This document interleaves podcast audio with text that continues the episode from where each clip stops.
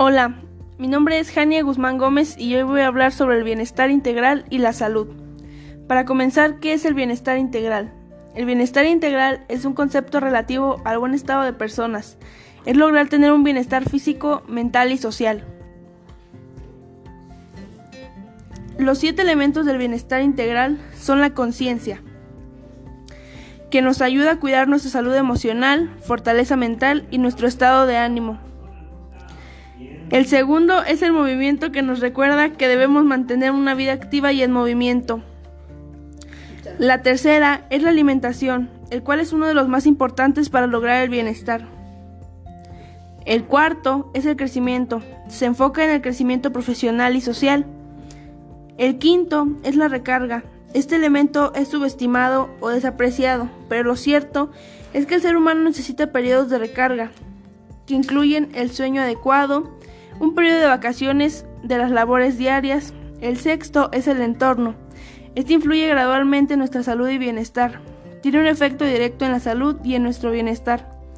Este elemento va más allá del medio ambiente y nos invita a reflexionar sobre los aspectos del entorno. El séptimo es la espiritualidad. Este elemento nos lleva a pensar en la relación que tenemos con nuestra propia alma y espíritu. A través de este elemento tendremos la oportunidad de encuentro contigo mismo.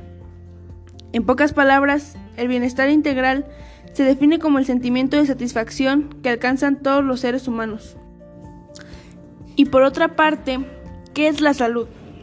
La salud es la condición que todo ser vivo goza de un absoluto bienestar, tanto a nivel físico como a nivel mental y social.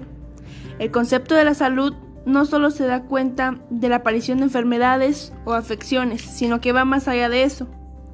Los tres tipos de salud son la salud física, que se refiere al bienestar del cuerpo y el funcionamiento de éste. Es la ausencia de enfermedades y el buen funcionamiento fisiológico de nuestro organismo. El siguiente es la salud mental. Suele llamarse salud emocional, que es un concepto que no solamente hace referencia a si una persona padece o no de un trastorno psicológico, se caracteriza por tener un nivel de autoestima alto, sentirse bien consigo mismo. El número 3 sería la salud social. Gran parte de nuestro bienestar viene determinado por las condiciones que nos rodean. Ahora bien, la salud social no es simplemente el hecho de tener amigos o no, sino que tiene que ver con nuestras condiciones de vida. Estos tres elementos son los más importantes para el desarrollo de tu salud. Gracias por escuchar este podcast. Que tengas un bonito día.